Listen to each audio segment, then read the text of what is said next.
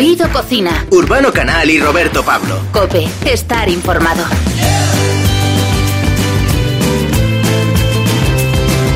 Urbano Canal, muy buenas. ¿Cómo estás, Roberto Pablo? Pues estoy muy bien, ya sabes. Lejos. Lejos. lejos. Separados. Separados. Separados. ¿Pero por qué? Pero no- cuando cocinamos, cocinamos pensando no en nosotros, sino en los oyentes de Oído Cocina. Por supuesto, y hoy vamos a hablar con un chef, con César Martín Cruz del restaurante La Casa, que nos va a contar cómo están viviendo ellos esta, esta crisis del coronavirus, cerrados, cómo eh, pues entrenan para esa vuelta, cómo desde luego está cocinando mucho, dice que más que nunca, y de hecho va a compartir con nosotros una receta muy especial con todos los oyentes de Oído Cocina. Porque estamos convencidos que dentro de poco vamos a volver todos a tener una vida más o menos como la que teníamos, o igual o mejor, quién sabe.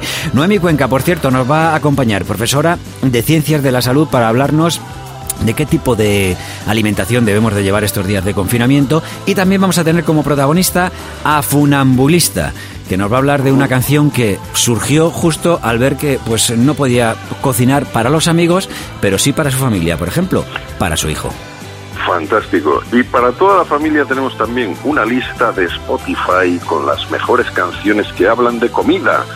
No os la perdáis, la vamos a compartir con vosotros. Esto es Oído Cocina. Urbano Canal y Roberto Pablo. Cope, estar informado.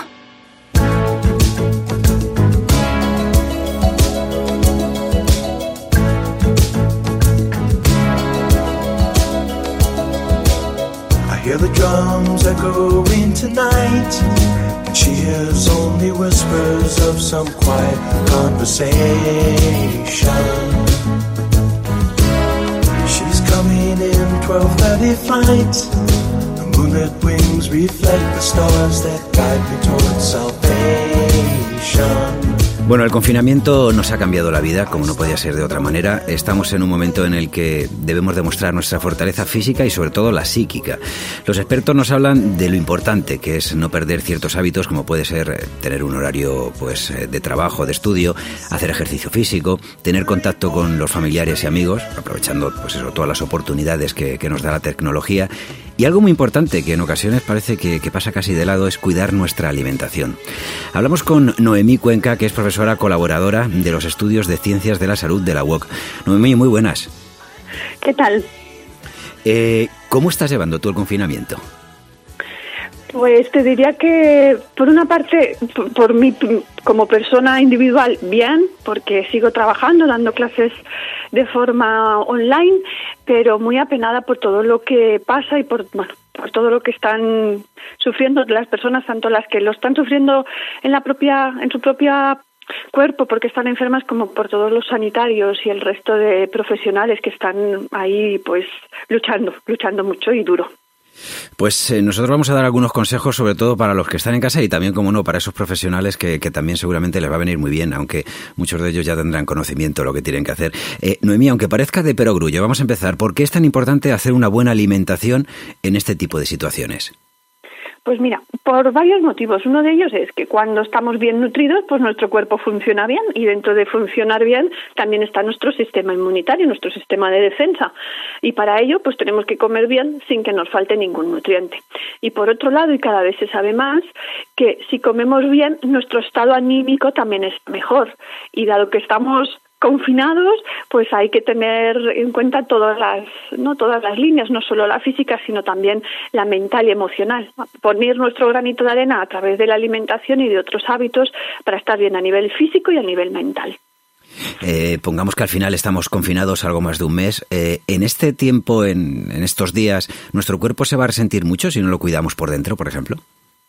Hombre, se puede resentir sobre todo, eh, habrían como dos, dos focos, ¿no? O dos líneas. Uno, aquellas personas que en su propio hogar tienen personas que están afectadas por el coronavirus, y entonces estas personas aún son más importantes de que coman de forma saludable, que no les falte ningún nutriente para, como decía, ¿no? para que su sistema inmunitario funcione correctamente.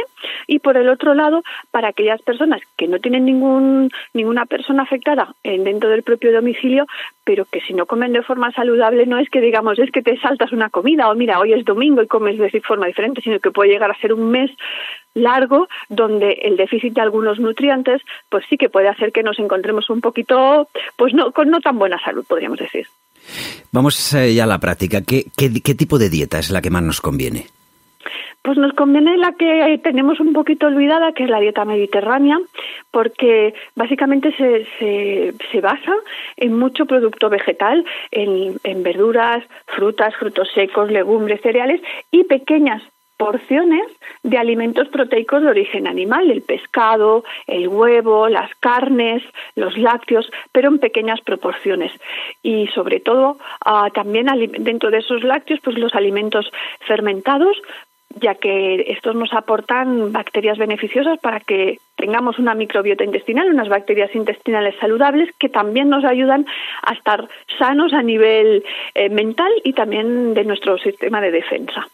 Eh, fíjate que los primeros días del estado de alarma todo el mundo hablaba de que pues se había acabado el papel higiénico, pero en verdad los productos que más eh, se compraron fueron legumbres, pastas, arroces.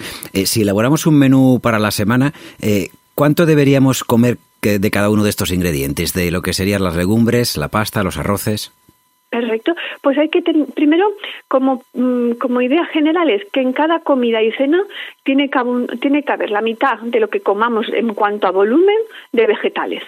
Luego, una cuarta parte serían los farináceos, el arroz, la pasta, la patata, el pan, y el otro cuarto el alimento proteico, el pescado, el huevo, el marisco, etcétera. La única vez que este plato no es de esa manera es que cuando comemos legumbres, porque las legumbres forman parte del grupo de los farináceos, por tanto aportan hidratos de carbono, almidón, y aportan uh, proteínas. Y por tanto, el día que comamos legumbres, pues podemos hacer una buena ensalada de primero y luego comernos las legumbres. Y en cuanto a cuántas veces legumbres, pues es que es maravilloso que se haya aumentado tanto el consumo de legumbres en estos días. Y es que se puede consumir, claro, la persona que no está acostumbrada habitualmente, pues de dos a cuatro veces por semana hasta una vez al día y sería una forma fantástica de, aportar legumbres, aportar magnesio, ácido fólico, una fibra súper beneficiosa para nuestra microbiota intestinal y además la gran ventaja es que bueno es que no necesitan ni con, no, hace falta conservarlas no ni, ni, las puedes tener en la despensa durante mucho tiempo ya sea en seco o compradas ya hervidas en, en bote de cristal por ejemplo. Y el resto de farináceos pues el arroz la pasta la patata ir combinándola para que cada uno de ellos pues por ejemplo puedan estar dos veces por semana formando parte de ese cuarto del plato saludable o del volumen que comamos al mediodía y en la cena ¿Por qué es tan importante la vitamina D en nuestro organismo eh, y en qué alimentos la encontramos? La vitamina D tiene muchas funciones y es que la primera y la que más se conocía en los últimos, desde siempre, pues era la, importancia que tiene la vitamina D a nivel óseo, ¿no? Para que haya una buena absorción de calcio. Pero cada vez más se sabe que la vitamina D tiene efecto también a nivel cardiovascular, para que funcione bien, pero también en, el sistema inmunitario. Entonces, como cada vez se está viendo que esta, la vitamina D tiene muchísimas funciones, de ahí que se le esté dando importancia, junto con el hecho de que como no pasamos muchas horas en la calle, ¿no? sino que normalmente estamos en, en, o trabajando en una oficina o trabajando en el interior, pues se ha visto que los niveles a nivel sanguíneo son bajitos y ahí se está discutiendo pues si hace falta eh, Qué, qué, qué, cantidad en sangre es la correcta cuando decimos que es deficiencia, cuando hace falta suplementar. Entonces, claro, el 90% de la vitamina D que tenemos en nuestro organismo es, eh, proviene de la exposición al sol, del tomar el sol. Y ahora estos días que no podemos salir, pues a menos que tengamos una que tengamos la gran suerte y tener una buena ventana, una terraza, pues nos va a faltar ese sol. Y entonces hace falta pues hacer la ingesta de alimentos ricos en vitamina D, como pescados azules, sobre todo que si puede ser que sean pequeñitos, que pueden ser en conserva también ahora en estos días para tener en, en la despensa, pues sardinillas, caballa, eh, bonito, que es un poco más grande, pero conservas de pescado azul, boquerones, que puede ser también boquerón en vinagre, Luego, los lácteos, los lácteos contra más, el, sobre todo los más ricos son los quesos y sobre todo contra más curado, más rico en vitamina D, los huevos y una de las únicas fuentes que tenemos ricas en vitamina D de origen vegetal serían las setas. Muy bien, muy interesante. Eh, bueno, estamos hablando con Noemí Cuenca, profesora colaboradora de los estudios de ciencias de la salud de la Universidad Oberta de Cataluña. Eh, Noemí, ¿Es bueno eh, ponerse un horario de comida y no saltárselo? ¿Y es recomendable hacer un menú o es mejor dejarse llevar por las apetencias? Pues la verdad es que sobre los horarios sí que es importante establecer unos buenos horarios porque cada vez más dentro de una nueva línea de, de la ciencia que se llama la cronobiología sabemos más cómo los diferentes horarios también y en, dentro de ellos están los horarios de las comidas nos afectan en el cuerpo.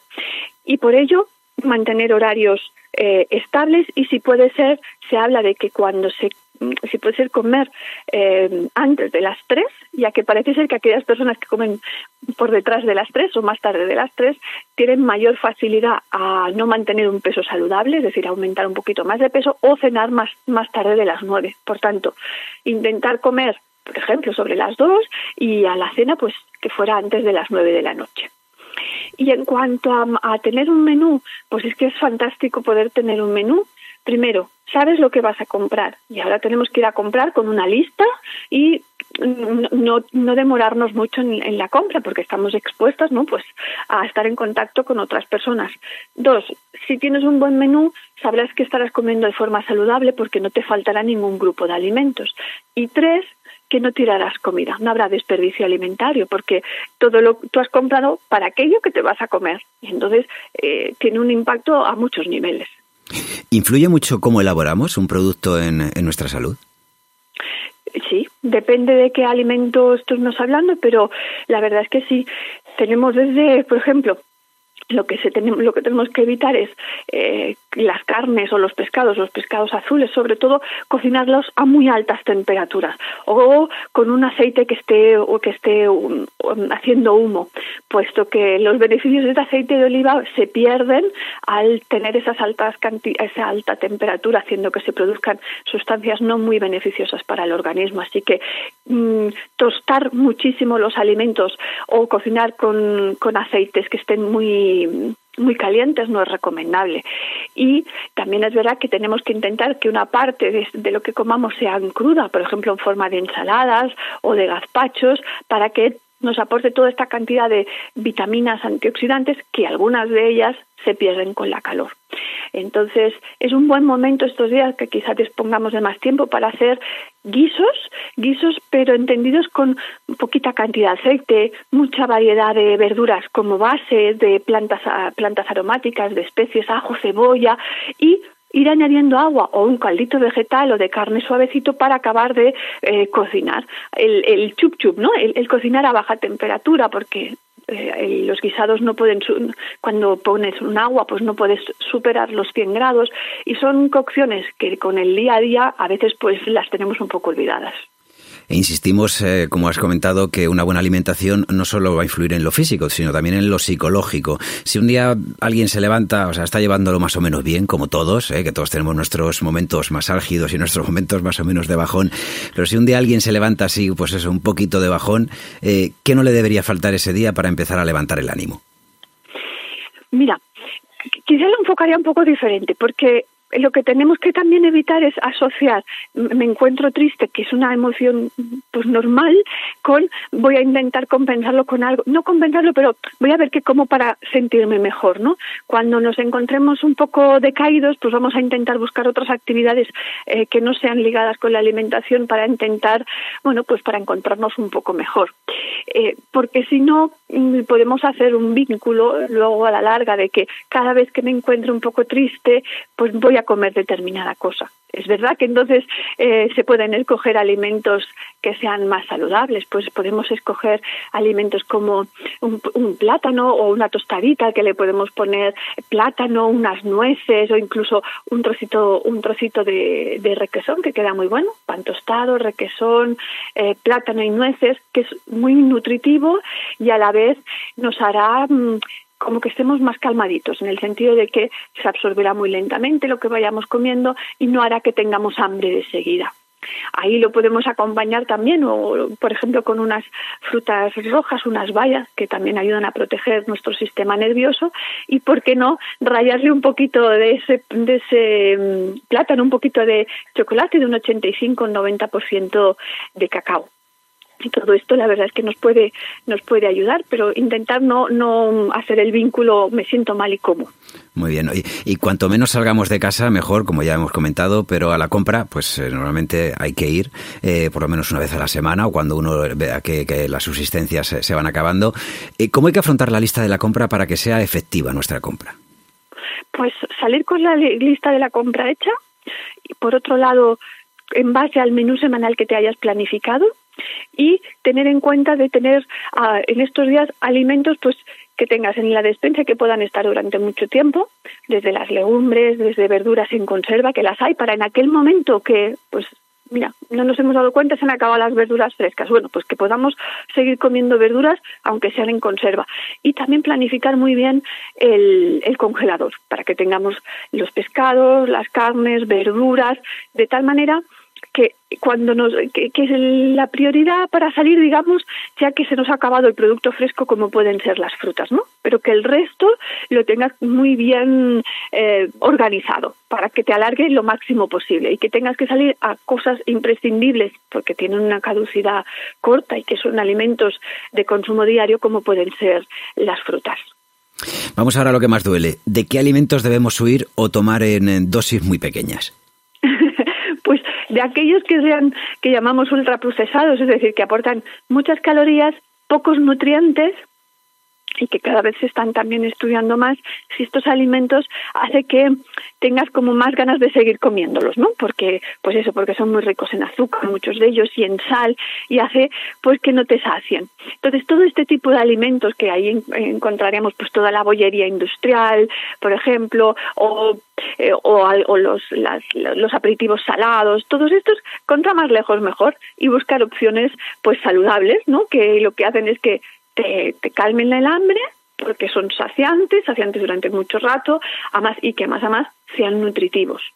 Desde la opción salada, pues tenemos los frutos secos, ¿no? Que aunque que no, no los escogeríamos salados, pero sí que tienen, pueden tener ese puntito, como pues desde las maravillosas nueces, las almendras, las avellanas, y desde el punto dulce, pues en, en, la consulta muchas veces les doy pequeños, pequeñas ideas para eso, ¿no? Para cuando tengas ese momento de dulce, pues mira, ¿por qué no pruebas? Pues eso, pues puede ser desde un yogur o un poco de leche con copos de avena, que tiene una fibra muy soluble y muy saciante, le puedes poner canela y encima, pues eso, un poquito de chocolate y lo acabas decorando con unas nueces tiene sabor dulce y un sabor pues muy agradable, la canela, el cacao y las nueces, pero nos están nutriendo. Y además con un efecto saciante a largo plazo. Oye, muy placentero, ¿eh? que simplemente con la descripción que has hecho yo ya empiezo a salivar, o sea que eso... los más pequeños, ¿deben tener una dieta especial o lo que es bueno para los mayores también lo es para ellos? Eh, si hablamos a partir de que empiezan a hacer la introducción de los alimentos en los más pequeñitos, no en los más en los lactantes, prácticamente la alimentación de los niños es como la de los adultos. Lo único que sí que es verdad que hay que respetar el hambre y el volumen. Los niños, la cantidad de alimento proteico, la carne, el pescado, el huevo, en realidad necesitan pequeñas proporciones. Y en ese caso, para los niños, lo que hay que hacer es invertir un poco el orden o las proporciones de los alimentos. Es decir, si es un niño que tiene su peso saludable y que está haciendo un buen crecimiento, pues la mitad del plato sería de farináceo, pues un arroz, una pasta, que si, si, puede ser preferiblemente integral, mezclada con los vegetales y con una pequeña decoración, podríamos decir, de alimento proteico, porque necesitan muy poquito. Y el resto de, mantener un buen consumo de frutas, verduras, frutos secos, eh, lo que es un patrón de alimentación saludable, fantástico. Muy bien, ya para terminar, eh, Noemi, es fundamental que cuando vayamos a hacer la compra, eh, que sigamos la, de forma estricta las indicaciones que nos han dado los expertos. Eh, ¿Cuáles serían esas pautas básicas a la hora de, pues vamos al supermercado, si vamos a coger el carro, a manipular un alimento? ¿Cuáles serían las pautas básicas? Las pautas básicas serían ir con, ir con guantes, incluso en muchos supermercados ya solo a la entrada ya que tienen a tu disposición guantes. Otra de las opciones sería que lleváramos nosotros las propias bolsas de casa de las donde pondremos los alimentos y esas bolsas las dejamos eh, dentro de los de, del carro de la compra para que el producto no tocara el carro sino tocara tu bolsa que está limpia que tú ya la has desinfectado. Entonces una vez una vez ya has hecho la compra coges esos productos y al llegar a casa se tienen que desinfectar previamente a guardarlos en la nevera guardarlos en, en la despensa. Para ello hay que volver a utilizar guantes, coger un trapo y utilizar desde una disolución de lejía o alcohol y ir limpiando producto por producto hasta ponerlo en la despensa o en la nevera.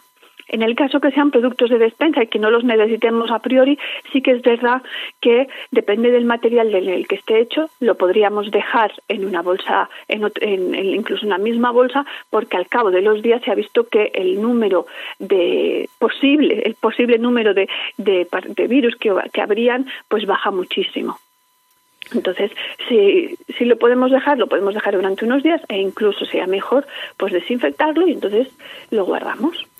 Muy bien, pues eh, ha sido muy aclaratoria la charla que hemos tenido. Noemí Cuenca es profesora colaboradora de los estudios de ciencias de la salud de la UOC. Muchísimas gracias, Noemí, y buen día. Bueno, muchas gracias, igualmente.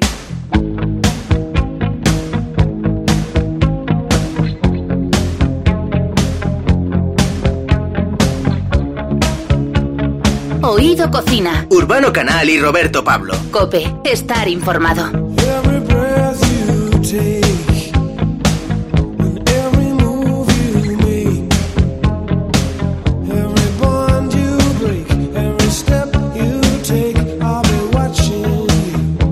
Si hay un sector que se está viendo azotado severamente por esta crisis que nos ha traído el coronavirus es el de la hostelería.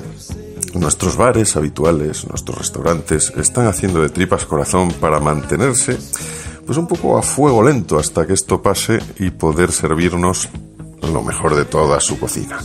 Hace ya más de un mes pues empezaron a cerrar todos y recuerdo recuerdo que vi que uno de los primeros en hacerlo fue La Casa, que es uno de los restaurantes de referencia en Madrid y uno de mis favoritos. César Martín Cruz es el chef de la casa. ¿Cómo estás? Hola, buenos días. ¿Cómo estamos? Bueno, ¿cómo estás? Es casi una pregunta obligada, ¿no? En estos días, cuando en todas las conversaciones, que cuando hablamos con alguien, siempre empiezas por cómo estáis, cómo estáis todos, cómo está la familia. Yo creo que eso es una de esas cosas que, que debería quedársenos, ¿no? Esa, esa preocupación por los demás. Algo que estamos aprendiendo, quizá. Sí, porque además yo creo que realmente esta situación tiene dos puntos de vista muy distintos, ¿no? Uno en el que te encuentras bien de salud, que no tienes problemas ni nadie de tu familia, en el que te encuentras en casa pues más o menos tranquilo y bueno pues pasando los días y, pensando en, el futuro y a la vez disfrutando casi de, un momento de, parón que nunca tenemos y otro en el que te ves afectado o que tu salud está afectada o alguien de cercano y la situación es completamente distinta desde luego porque se están viendo dramas auténticos no entonces son dos situaciones diferentes que cuando te pilla la buena, vamos a decir, pues no tenemos que olvidar la mala porque le está causando mucho daño a mucha gente, ¿no? Y eso, pues hay que pensar en ello, por lo menos, aunque parezca que no te está saltando a ti, ¿no? Mm, por supuesto. Y luego, eh, claro, es un poco la segunda parte, ¿no? El, tema de la cuestión económica. Gente que lleváis años luchando por una, sacar adelante un proyecto personal y tan ilusionante como la casa, como un restaurante, una casa de comidas, de producto que, que habéis estado trabajando durante tantos años. ¿Cuál es la situación ahora mismo? ¿Cómo, cómo, ¿Cuál es tu sensación ¿no? con respecto al, restaurante? Bueno, pues como dice, llevamos más de un mes cerrado. Eh, es verdad que, bueno, no sé si de los primeros, pero sí que enseguida pensamos que había que hacerlo por la seguridad del personal y por la seguridad del cliente, ¿no? Porque veníamos que se iba muy rápido y, bueno, pues y decidimos hacerlo más o menos enseguida, ¿no? Y, y bueno, pues nosotros solicitamos un ERTE, eh, tenemos, somos 28 de personal y, y la verdad es que se nos hacía inviable no, no, no presentarlo, ¿no? eh, bueno, ha salido favorable y esperamos que, bueno, pues que esto al menos nos ayude a, a soportar el peso de, de pues posiblemente el más grande que es la carga del personal, lógicamente, ¿no? Que cuando no tienes actividad, pues eso te cae a plomo y porque proveedor en materia prima, si no trabajas, pues no compras. Evidentemente les estás le está afectando a ellos también, pero es que tú tampoco estás facturando, ¿no? Entonces, bueno, pues evidentemente se queda todo eso muy parado, pero el personal y otros gastos, pues eso sí, eso sí cae. Los gastos del local, etcétera, todo esto, mm. claro, hay que hacerle frente, ¿no? ¿Cuándo, ¿Con cuántos gastos estáis juntando contra ningún ingreso ahora mismo, no? Claro, bueno, pues tenemos eh, lógicamente el alquiler, que es otro de los, de los grandes gastos, pero bueno, la verdad es que la propiedad enseguida se ha dado cuenta de la situación y estamos hablando con ellos, nos están ayudando y, y en ese sentido, bueno, como teníamos una buena trayectoria y una buena relación, pues la verdad es que está siendo fácil. Por otro lado, también hay que comprender todo. Es decir, mira, nosotros, por ejemplo, al personal, a pesar del ERTE, le estamos pagando el 30% que, que el Estado no le paga, ¿no? ¿Por qué? Porque ellos tampoco son culpables de esta situación. Nosotros tampoco, pero a nosotros nos están ayudando, con lo cual nosotros creemos que a su vez tenemos que ayudar. Nosotros hemos pagado a todos los proveedores el mes pasado, ¿no? Porque entendemos que también ellos pues tienen que vivir, ¿no? Igual que, todos, ¿no? Entonces, cortar los pagos no me parece bien si luego, no sé, ¿sabes? Quieres que el sistema continúe, ¿no? Es cierto que a los proveedores que, que le compramos un importe más alto o que tienen o que, o que le compramos más cantidad de cosas, pues sí que hemos hablado con ellos y hemos conseguido repartir los gastos un poco entre en dos o tres veces, ¿no? Para que no. Pero bueno, ha sido ha sido muy fácil todo. Piensa que nosotros tenemos como 160 proveedores más o menos y son todos muy pequeños y, y son todos amigos y y yo qué sé, pues mira, incluso ayer mismo uno de mis proveedores de Asturias, el que nos trae verdinas, me, me llamó para decirme que, que no nos iba a cobrar el último pedido porque entendía que la situación era así, ellos podían manejarse y tal. O sea, esto está creando también esos vínculos, ¿no? Y, Una red de solidaridad quizá y de ayudas es lo que se está, se está propiciando, ¿no? Con esta situación, quizá que, que todos estamos un poco siendo más comprensivos, quizá. Pues sí, yo creo que, que sí. También te digo una cosa, ¿eh? que lo pienso realmente. ¿eh? Yo creo que esto hay que sembrarlo previamente, es decir, esto no se genera así porque sí ahora, por este momento. Es verdad que estamos, está aflorando un poco eso con respecto a todo el mundo, ¿no? Salir a las 8 a aplaudir y crearte ya incluso esa obligación de hacerlo, ¿no? Es decir, es que hay que hacerlo porque esta gente lo está pasando muy mal, ¿no? Entonces hay que estar con ellos, ¿no? O que al menos ellos sientan que estamos ahí, ¿no? Pues en general es cierto que se está creando un poco eso. Pero también te digo una cosa, yo creo que todo eso habría que haberlo, bueno, sembrado antes, ¿no? y no, en nuestro caso la relación con nuestros proveedores viene de hace mucho tiempo y, y, les hemos cuidado todo lo que hemos podido, igual que ellos nos han cuidado a nosotros. Entonces esto lo que ha hecho es pues sacar todavía más a flote ese sentimiento del uno con el otro, ¿no? Y de, y decir, hostia, estamos en un mal momento, ¿cómo te puedo ayudar yo a ti y cómo me puedes ayudar tú a mí, ¿no? Y, y es cierto que eso está ocurriendo y, y ojalá, de verdad que, que, lo pienso, que ojalá de toda esta situación saquemos un paso más en ese, en ese sentido, ¿no? Sería algo positivo de aprovechar en este momento. Sí, o sea, eso es lo que te iba a preguntar también, que cuando salgamos, ¿qué crees que debe cambiar, no? ¿Qué, qué, qué es, qué es lo que debemos aprender como lección de todo esto? Seguro que muchas, pero bueno. ¿Sabes, una, ¿Sabes una cosa en la que he pensado mucho? Lo vulnerables que somos, que, que, que, somos nada, es decir, nos han derrotado en un minuto, ¿no? Eh, nos creíamos fuertes, nos creíamos invencibles. En los primeros momentos que se hablaba de esto, lo recuerdo como casi, no sé, decir, pero qué exageración la gente, cómo se pone con, con este tema. Y, hostia, a los tres días estamos todos en casa encerrados, ¿no? Entonces, joder, somos muy vulnerables, ¿eh? Que nos está atacando algo que ni vemos, ¿no? Entonces, joder, no nos lo pues queríamos creer, ¿verdad? Tampoco. Entonces eso sí que creo que debemos, bueno, ser más sensibles a eso. Y yo creo que eso al final lo que te hace es ser más sensible con todo, ¿no? Porque no sé, nos hemos visto vulnerables y eso pues a lo mejor ha sido una buena lección también, ¿no? En un momento dado. Hmm, por supuesto. No sé quién me decía, eh, bueno, no, sí, sé quién me decía, pero hace, en estos días murió John Prine, que es un cantautor norteamericano buenísimo, y, y, una de las eh, cuestiones que decía que él hablaba con su mujer, era precisamente el futuro, o sea, la, el secreto de mantener una relación durante mucho tiempo es precisamente mantenerse vulnerable.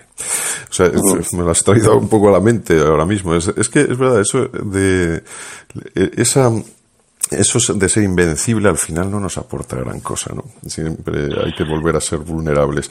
Y otra cosa que te iba a decir, yo creo que también estamos aprendiendo a valorar lo que son las, eh, los pequeños negocios locales. Yo una de las cosas que he aprendido es que la gente que me está cuidando ahora, los que voy y compro y están ahí a pesar de las circunstancias y te dan un buen producto, los voy a seguir comprando, ¿no? Después de, que pase esto. No sé si a ti te sucede lo mismo. Bueno, ¿sabes lo que pasa? Que yo siempre he creído en eso. Y, te no te lo digo ahora, ventajistas desde esta situación. Llevamos muchos años en el restaurante buscando eso precisamente, ¿no? Buscando proveedores pequeños pero que sean buenos. Y de verdad que el inicio de todo eso no era con la intención de ser una persona que es sostenible. Que, no, no es eso, sino simplemente de dar lo mejor. Y lo que sí veíamos es que lo mejor era alguien que se ocupara mucho de ello. Y eso solamente lo hacen proveedores pequeños que se dedican mucho a su producto, ¿no? Entonces ahí, de hace, como te digo, hace ya, hace ya tiempo que comprendimos ese camino y ese camino es el que hemos seguido y en el que seguiremos seguramente porque, porque no entendemos otra cosa. Pero es cierto que para el gran público ese que se iba todos los sábados a comprar a la grande superficie y ya que estaba ahí se traía todo, pues se ha dado cuenta que la fruta está mejor si la compras en el puesto que está debajo de tu casa por el que has pasado 100 veces y no has parado nada más que para una urgencia, ¿no? y encima te está haciendo el favor de, de traértelo, ¿no? Y está comprendiendo la situación.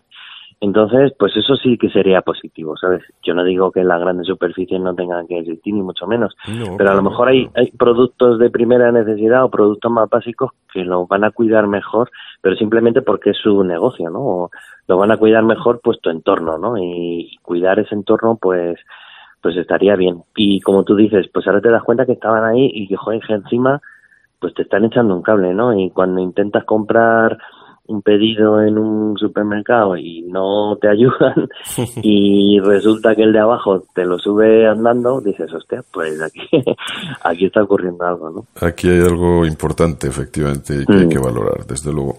Hablando de eso, ¿no? De la cercanía y de, claro, yo no sé, la, casa efectivamente es un, restaurante en el que la cercanía es importante, el mm. cuidar el producto, ¿Cómo crees que va a cambiar esto a partir de, que empecemos a poder abrir? O sea, ¿va a cambiar un poco ese concepto de cercanía? ¿Se va a poder seguir ofreciendo el mismo servicio? Joder, esa es la gran pregunta, ¿sabes? Porque ¿qué va a ocurrir después? Pues la verdad es que es una intriga. Yo soy optimista, ¿sabes? Yo siempre lo intento ser, ¿no? Y todo esto que le pienso bastante en ello, vamos, concretamente todos los días. Y, y yo creo que sentiremos una necesidad de cercanía, ¿sabes? estamos como encerrados y separados todos y, y, yo creo que sentiremos ese momento de cercanía, que a lo mejor no nos permiten abrazarnos o no es mm, consecuente hacerlo o a lo mejor, bueno, pues no lo sé, la verdad, ¿eh? porque frenar eso es complicado, ¿eh? Es muy complicado porque tenemos esa costumbre, ¿no? Entonces frenar eso es complicado. Yo creo que, a ver, eh, habrá un periodo de transición seguramente en el que, bueno, pues estemos ahí un poco a la expectativa a ver por dónde tiramos, ¿no? Pero yo creo que en breve se volverá, pues un poco a la rutina de siempre, ¿no? Y un poco a, pues si a ti te gustaba ir a un restaurante, ir al cine o ir a comprar tornillos a tal sitio, pues lo acabará volviendo a hacer porque era lo que a ti te gustaba, ¿no? Entonces, eh, es posible que haya una transición en todo esto hasta que vuelvas a recuperar un poco tu ritmo, pero tampoco creo que seamos tan diferentes al salir de aquí. Primero porque tampoco es tanto tiempo como para claro para que es muy intenso todo y muy pues sí es cierto pero pero no es tanto tiempo o sea no vamos a pasar años así entonces bueno y recuperaremos un poco ese espíritu, yo creo. Sí, sobre todo el latino es una persona cercana y, muy, y muy mm. cariñosa. no, es, no, es, lo mismo que en otros países y nosotros volveremos a, eso, al a buscar el roce, a tocarnos. Yo creo que sí. sí, sí. ¿Qué echas de menos ahora mismo y qué crees que va a ser de lo primero que quieras hacer cuando salgas? Hombre, pues echo de menos el día a día, echo de menos a mí el trabajo me, me encanta, no, nunca lo he considerado trabajo, lo- me parece mi forma de vivir y mi forma de entender la vida, ¿no? Entonces, claro, me, me está faltando vida, ¿no? En esto y me está faltando mi rutina de ver a mis clientes, de hablar con los proveedores, de, de la sorpresa cuando abres una caja y a ver qué trae dentro y, y cómo vamos a hacer este producto o hemos descubierto un producto nuevo. Yo qué sé, pues esa rutina que a mí es la que me da vida y es la que me tiene loco, pues esa la echo de menos, ¿sabes? Y seguramente cuando esté metida en ella, como anteriormente, pues echaré de menos estar en casa con mis hijos, que es lo que estoy haciendo ahora, ¿no? Entonces, bueno, pues yo creo que me apetece mucho volver al, al, al ritmo, me apetece mucho volver a lo que hacíamos, porque era algo que hemos creado nosotros a nuestra manera. Y por otro lado, pues siento que tengo que aprovechar este momento, porque es cierto que luego estamos poco tiempo en casa, poco tiempo aprovechando de, de- de los niños. En nuestro caso, ya sabes que Marina y yo llevamos el negocio y la casa, con lo cual, pues también aprovechar este rato en el que no estamos trabajando y, y bueno, pues poder tratar otros temas, ¿no? Y que parecía imposible y resulta que se puede hablar de otras cosas, ¿no? Y bueno, no sé, ¿sabes? Echo de menos mucho el día a día y por otro lado, bueno, pues creo que ya que en nuestro caso tenemos la gran fortuna de que no estamos afectados eh, por la salud no, no está afectada, pues por lo menos aprovechar esto positivamente también. Desde luego que sí. Y salir a echar ahí un... tomar el vermú, tomar unas cañas también. Bueno, claro, a ver, quiero ir a ver a mi madre, yo qué sé, ¿sabes? Mi madre está sola en casa y, y bueno, pues tenemos que ir al hospital de vez en cuando con ella porque, bueno, tiene que ir a quimio y tal, con lo cual, bueno, pues me apetece estar con ella, ¿sabes? Que Claro. la estoy viendo días muy concretos para cosas no tan positivas, ¿no? Entonces me apetece estar con ella y comer con ella, ¿no? Por ejemplo, o ver a mis hermanos o, o a los amigos, por supuesto que sí, estaría bueno, ¿sabes? O, pues lo que te digo, volver a la normalidad. Para mí la vida era trabajar y rodearte de, de tu gente querida como supongo que para todo el mundo. Eh, ¿Estás cocinando mucho estos días? ¿Más, menos que habitualmente? Bueno, creo que nunca he cocinado tanto en mi casa como ahora, porque, bueno, decidimos también repartir un poco las tareas para crear las rutinas en casa, porque si no, el día se te pasa volando, porque con dos niños pequeños también el día vuela, ¿no? Entonces teníamos que crear una rutina, ¿no? Yo, claro, bueno, pues me propuse para hacer la comida, la cena y las meriendas y tal. Entonces estoy todo el la cocina, la verdad. Y, y, sí, porque también, yo qué sé, pues me apetece hacer cosas, ¿sabes? No sé, me quiero entretener también y bueno, empecé poco fuerte ahí grabando algún vídeo y tal y pues luego ya dije, uff, me estoy pasando, ¿sabes? Y, Ya. y veo las redes saturadas y ya digo, bueno, voy a cortar esto y, y me limito más a, a lo que hacemos aquí, pero sí, sí que estoy haciendo cosas todo el día, todo el día. Todo el vamos. día. Sí, Una receta fácil, César Martín, chef de la casa, que nos puedas eh, recomendar para preparar en casa Pues mira, nosotros ahora que tenemos tiempo. ¿eh? Sí, ¿sabes una cosa? Me estoy dando cuenta también, ¿no? Que, bueno, a mí porque me, me encanta hacerlo, ¿no? Y me lo paso bien.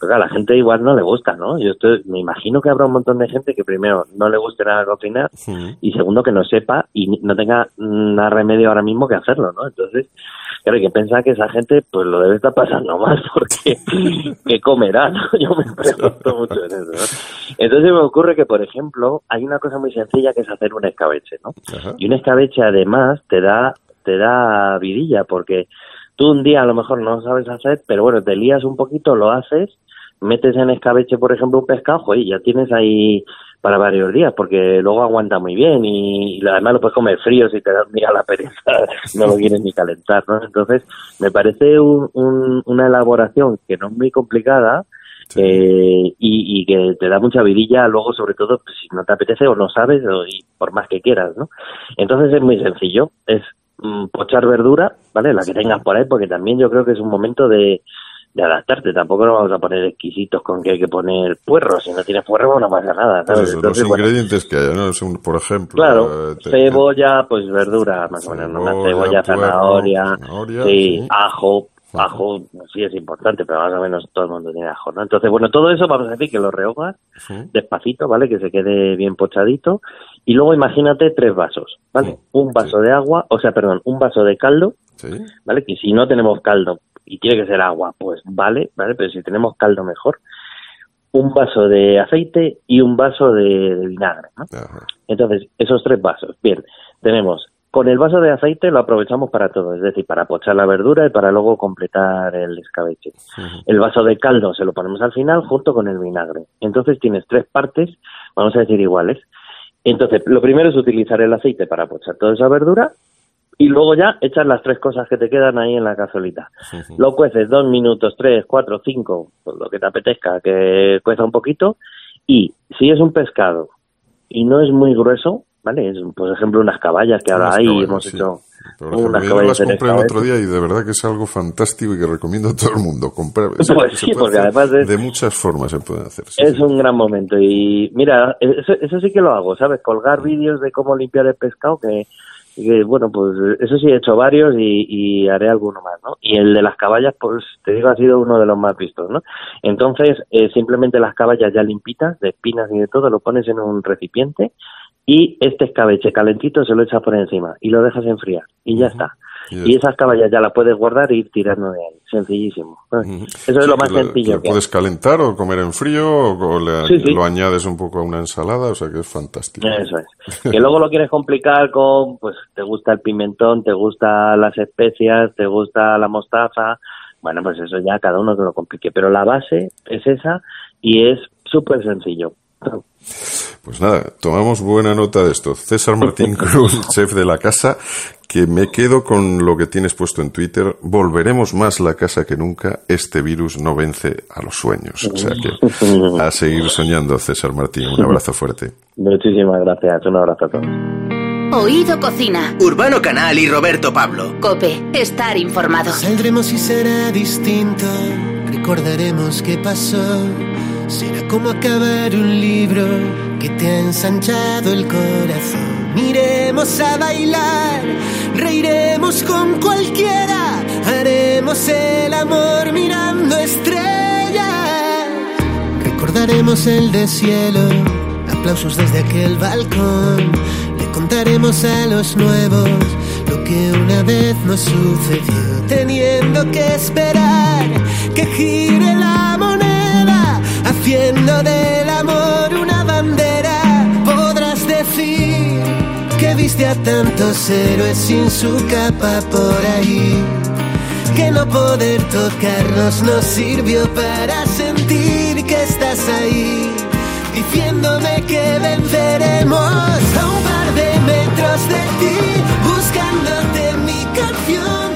Bueno, vivir confinado tiene muchas desventajas. Somos un pueblo al que nos gusta salir en nuestras casas a la calle, al campo, a la playa, a conciertos.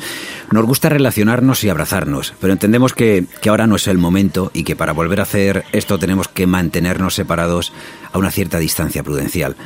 A un par de metros de ti es como se llama la canción que ha compuesto Funambulista para la ocasión que estamos viviendo. Diego Cantero, Funambulista, bienvenido a Diego Cocina, muy buenas. Muy buenas, gracias. Oye, salir a un concierto, a tomar algo con los amigos, con nuestra pareja, es un acto que, que nos vale para descansar, evadirnos, divertirnos. Ahora esto, pues todo lo hemos tenido que, hacer desde, lo estamos haciendo desde casa. Tú eres uno de los artistas que estás además ofreciendo tu música a través de las redes sociales. ¿Qué sensación tienes eh, tú y qué comentarios te llegan? De justo, por ejemplo, pues dar ahí un concierto, ponerte a tocar unas canciones a través de Instagram, Facebook. Bueno, como siempre, de las desgracias también salen conclusiones buenas, ¿no? Y, nuevos medios. Yo creo que desde que, bueno, primero vino un shock gordo de, de no saber muy bien qué va a pasar, ni, pero creo que a los pocos días eh, muchos nos pusimos a, a hacer, a aportar nuestro granito de arena, a escribir canciones, a mostrar un poco más de nuestro día a día. Yo hasta, hasta que empezó la cuarentena realmente no hacía un uso excesivo de las redes sociales eh, y, y la verdad que, que lo descubrí, lo he redescubierto gracias a esta cuarentena como una manera de llegar a la gente, de poder entretenerlos y de, de tenerlos un poco entretenidos durante unos minutos. Y si eso es lo que podemos aportar nosotros, tanto haciendo canciones como compartiendo, eh, pues el otro día, por ejemplo, les enseñé a, tocar una canción de mi repertorio que, que eligió la gente. En fin, pasar ratitos haciendo haciendo lo que se puede, ayudando en la medida de lo posible y entreteniéndonos todos. Eh, lo de los conciertos queda ahora mismo en un stand-by extraño, del cual mm. realmente, por mucho que hablo con mis compañeros, no sabemos eh, tener una respuesta. No nos imaginamos, entendemos que, que no va a ser de golpe, que no van, van a poder hacerse conciertos en, en un breve espacio de tiempo, pero no sabemos si si eso nos va a llevar todo este año, si habrá un último trimestre donde podamos por fin volver a la carretera, no tenemos ni idea. Estamos ahora mismo en ese stand aprovechando mucho para componer, como te digo, para mostrar eh, las cosas desde casa y buscando y encontrando una nueva manera y una nueva difusión de nuestra historia. Pero fíjate, eh, Funambulista, justo eh, eres uno de los, eh, yo creo, de los últimos que ha hecho un gran concierto, ¿no? Aquí en el Within Center, por ejemplo, con un montón de, de amigos. Y ese aroma yo creo que ahora, no sé, si cuando miras un poco para atrás, que eso espero que dentro de poco podamos también disfrutarlo y que lo tengamos en, en casa, pero, pero, ¿no te parece como que dice, hace nada estaba encima del escenario, ¿no? Y, y, ahí disfrutando y ahora ya no puedo. Es muy, es muy extraño, es muy extraño. Yo la verdad que que fíjate lo del Wizzing Center que pasó a mediados de febrero, eh, lo recuerdo lejanísimo, parece. Es que tenemos la rutina de, de, tocar cada semana prácticamente, de tener varios conciertos y, y lo echamos muchísimo de menos. Eh, llamo constantemente a mis músicos y hablamos y, echamos de menos eh, tocar, evidentemente, pero echamos de menos eh, montarnos en la furgoneta, tener charlas, llegar al hotel, pruebas de sonido toda la rutina que era para nosotros y toda nuestra normalidad, ¿no? Dentro de que la música es algo así un poco inestable, pero, pero bueno, uno con los años se va haciendo. Y ahora no ocurre, es algo curioso y la verdad que, que compartimos esa melancolía y esas ganas sobre todo. Y pensamos, o por lo menos me gusta pensar en el futuro y en, y en cuando, por ejemplo, esa canción a un par de metros de ti eh, la podamos tocar en directo y, la gente pueda escucharla con su colega al lado tomándose algo, ¿no? ¿Cómo se te ocurre? ¿Cómo se te ocurre esta canción a un par de metros de ti? Pues se me ocurre después de un, de un aplauso, después de las 8 de la tarde, el segundo día que, estuvimos ya confinados y, y la verdad que me emocioné muchísimo, me emocioné muchísimo porque porque de alguna manera sentí por primera vez desde que desde que tengo uso de razón eh, era, era, la primera vez que todos estábamos a una, que no había ideología, ni ricos, ni pobres, ni banderas, ni colores, eh, nada. Solo había gente sumándose a un aplauso merecido para toda la gente que está currando para que nosotros podamos eh, estar bien. La verdad, mm, miré a, la cara de vecinos que realmente ni conocía. Y a partir de ese día empecé a interesarme por ellos y, y y ese mismo día bajé al estudio, cogí la guitarra y, de esas veces que nace la canción del tirón, que la verdad, por desgracia, son pocas, ¿no? Normalmente hay que trabajar muchísimo. Y de esas pocas veces que, que parece que al tiempo que salía la melodía salía la letra y en cuestión de 20 minutos se eh, nació la canción. Eh, fue algo pensaba en, en, esta, en esta historia de que no nos podemos tocar, de que no nos podemos tocar, ahora mismo no se puede. Y sin embargo, eh, tenía rondándome la cabeza la idea de, que la música muchas veces es un vehículo que logra tocarte físicamente, porque te pone los vellos de punta y porque ocasiona eh, consecuencias físicas en el que las escuchas. Entonces pensé, ojalá hacer una canción o voy a intentar o voy a mentalizarla y enfocarla hacia ahí, ¿no? Y hacer una canción que consiga tocar a alguien en estos días tan difíciles. Y, y también pensaba en los niños que están en casa con sus padres ahora y que necesitaban una excusa para, para no sé, hacer un vídeo y mandarlo y, y jugar con la canción. Así que le puse ingredientes de, de para como para toda la familia, para pensar en que pudiera entretener durante tres minutos y medio a, a la gente que quisiera escucharla. Saldremos y será distinto, mejor que lo anterior.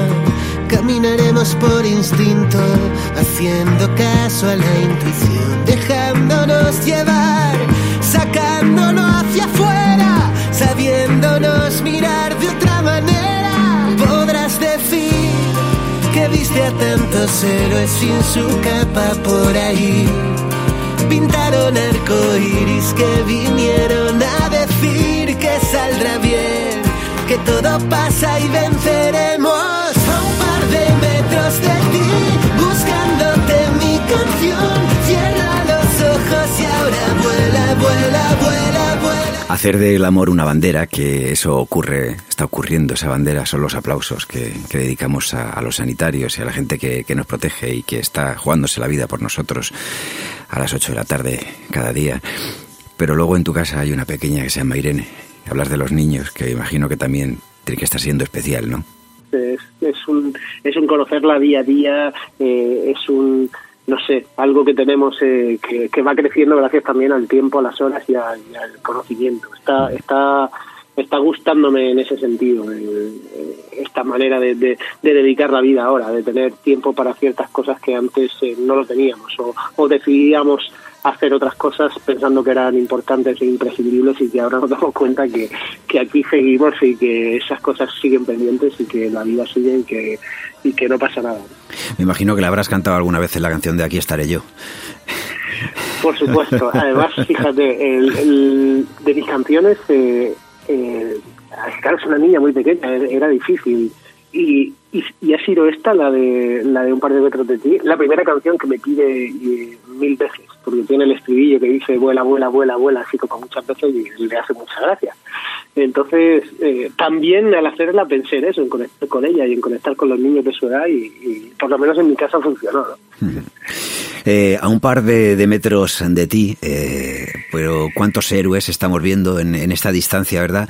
que no llevan capa, pero que bueno, pues que llevan bata, que llevan uniforme, que llevan un, de repente que están sentados en, un sitio, pues para cobrar los productos que vamos a comprar a, los supermercados o a las tiendas de barrio. Estamos descubriendo también un mundo que a lo mejor por simplista nosotros, eh, los, los que lo pateábamos simplemente, pero ni siquiera lo observábamos, como quizá un artista, como puede ser tu caso, que luego puedes escribir o puedes relatar ¿no? lo, que está ocurriendo, lo, lo, pasábamos, lo difuminábamos ¿no? en nuestra vida, nos pensábamos que era algo, pues bueno, pues ahí está, y sin embargo ahora lo estamos descubriendo. ¿eh? Absolutamente, y, bajo mi punto de vista creo que nos va a quedar, creo que nos estamos tatuando esta etapa bastante fuerte, es decir, es normal que el ser humano luego eh, tiende a olvidar, pero creo que va a quedar un, caldo de cultivo abajo, algo en nuestro fondo que nos hará mirar y valorar las cosas de otra manera, sin duda, y, ser mucho más asertivos y mucho más eh, cercanos. creo que la escala de valores de muchos se está reposicionando y, eso creo que es bueno. Bueno, la última vez que, hablamos en este programa recuerdo que nos dijiste que para ti la comida era un placer, que era fundamental. ¿Qué estás comiendo estos días? Madre mía, estoy, estoy poniéndome las botas, la verdad. Yo le digo a la gente que como no nos podemos abrazar, no nos desgastamos, no es que estemos engordando. Exactamente. Además, además, mira, fíjate lo que te decía con las redes sociales. Yo nunca eh, subo cosas que no sean de música. Sin embargo, desde que empezó esta cuarentena, eh, subo, eh, procuro cada día subir eh, una receta a Instagram, marcando las, pautas así muy básicamente de lo que hago. Pero pues últimamente esta semana, por ejemplo, he hecho una ensaladilla, como se hace en Murcia. He hecho, he hecho un, ¿cómo se dice? Eh, bueno, he hecho rabo de toro, he hecho carrillera buenísima. Mm.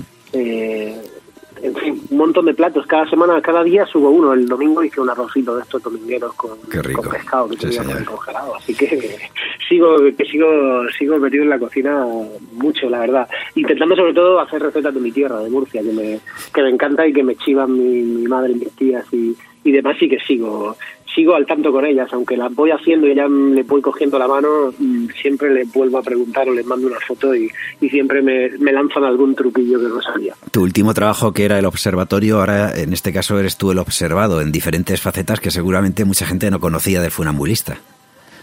Es curioso, la verdad. Eh, y como te digo, es que antes no me nacía porque todo el rato mm, me parecía una manera de autopromoción, ¿no? Como el autobombo y me daba cierto pudor Ahora que entiendo las redes como una vía de comunicación, como algo que puede de alguna manera entretener, ayudar a alguien durante un rato, eh, me estoy volcando en ese sentido. Eh, eh, me, me, está gustando, me está gustando ver también lo que pasa, ¿no? Pues subes las recetas y, y, luego te contestan y, no siempre te hablan de tu música. De vez en cuando, oye, Diego, he hecho la lasaña del otro día, eh, la he repetido y se quedó genial. No sé, hay un montón de, de, feedback que no tiene que ver con la música y que, y que me está llenando como no esperaba que lo hiciera. Eh, la mano de la abuela es esencial para ti a la hora de, pautar eh, y pausar el tiempo. Eh, lo, hablas y lo has comentado cuando hablábamos en Oído Cocina en otra ocasión, ¿no? porque hablabas de los guisos y de cómo componer una canción también, hacer, hacerla muy poquito a poco, con un fuego lento. En días en los que, justo digo lo de la abuela, pues los mayores son los que más están sufriendo. ¿Qué canción les podemos dedicar de, las tuyas? Pues hay una canción que le escribí a, a la vida que tenían nuestros abuelos, a la vida que nos contaron eh, y, la vida que nos tocó rascar un poquito de, niños, de infancia. Eh, una canción llamada La vida de antes. Está en el aire, girando la moneda, pasos de baile, camisa con chorrera, luna de nadie, fiesta mayor, la sangre que se altera, la Antonia, la Manuela y la Cala La vida de antes, la de la panza llena, que no hay pesambre. Si la cosecha es buena, tira pa'lante. Ponte el pijama y duerme en cada abuela. Tus padres tienen cosas importantes. Que traigo el viento del sur, aroma la hierba buena, los paseitos que tú te daba por la vereda, todo el pueblo lleno de luz. Cuando llega la morena elegante,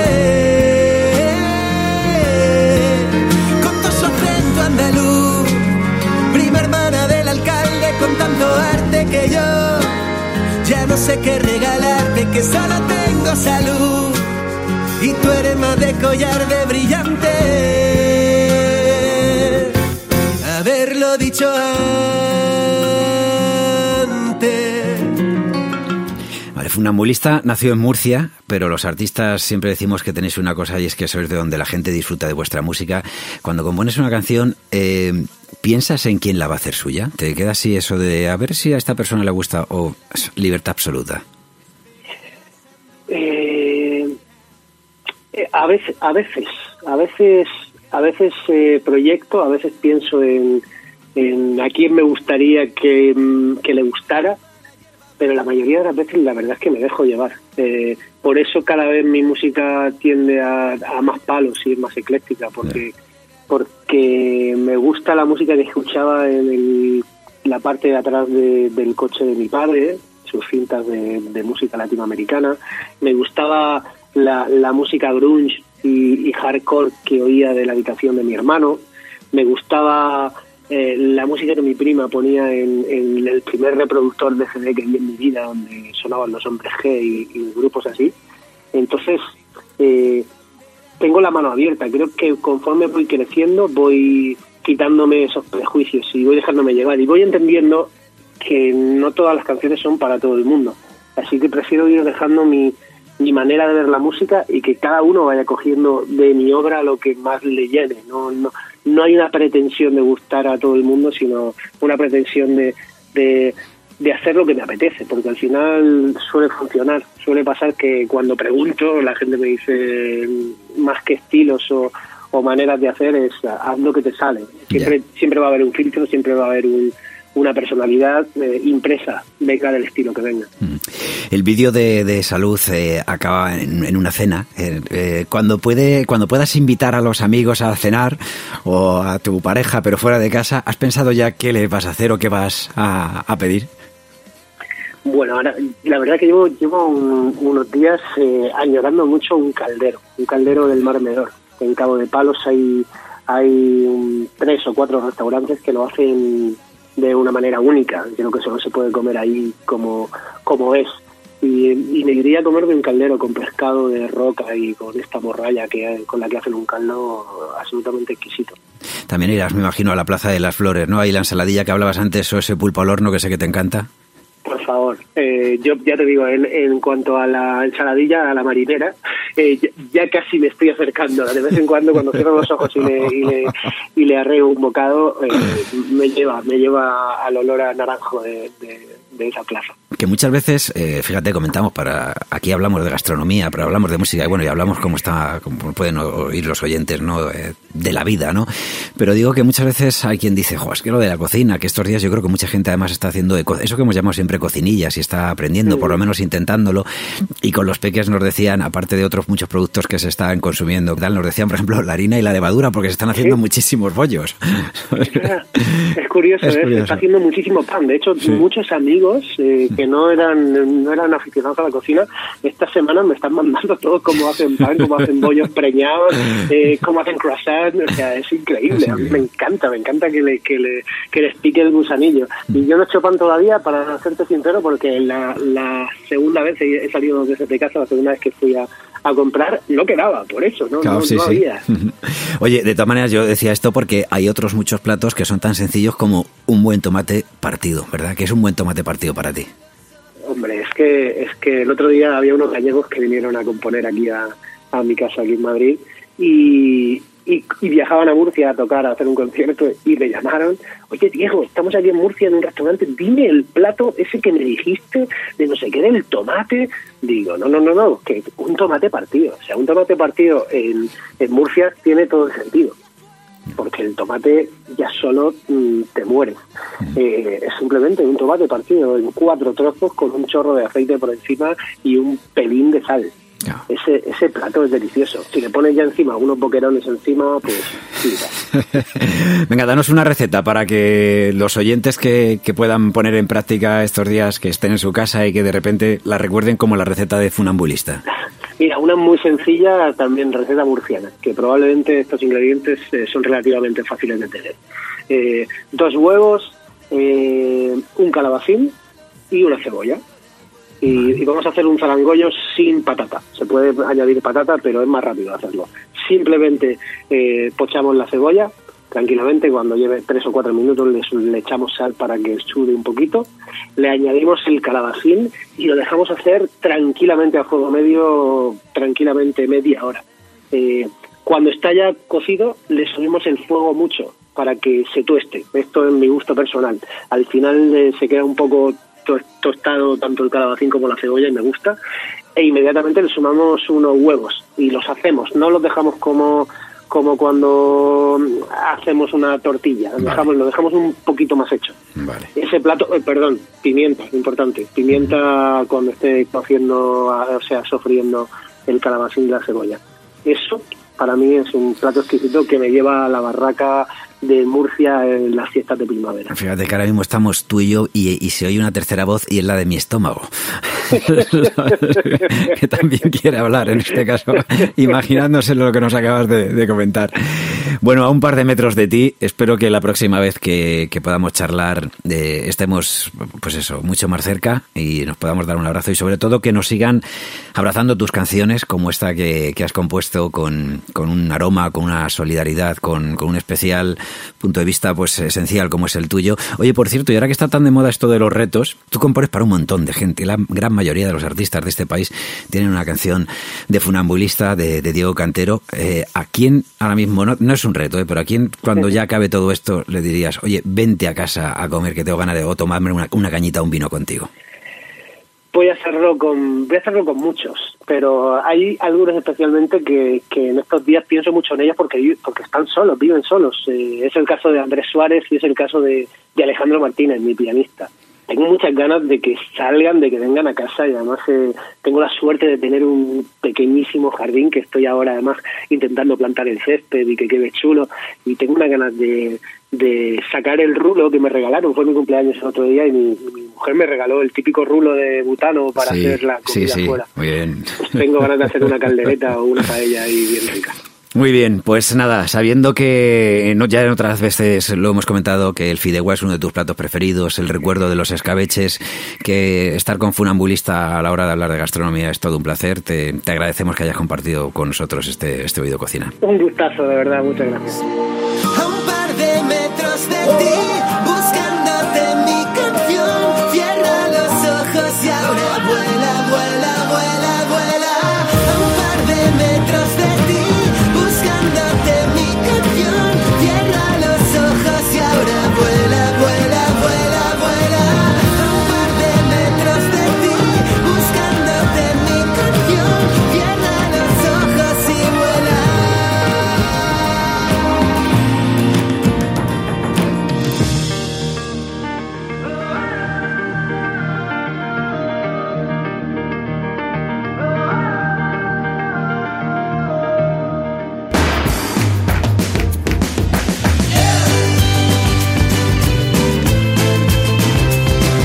Hasta aquí el nuevo programa de Oído Cocina. Dentro de poco volvemos con Urbano Canal y Roberto Pablo.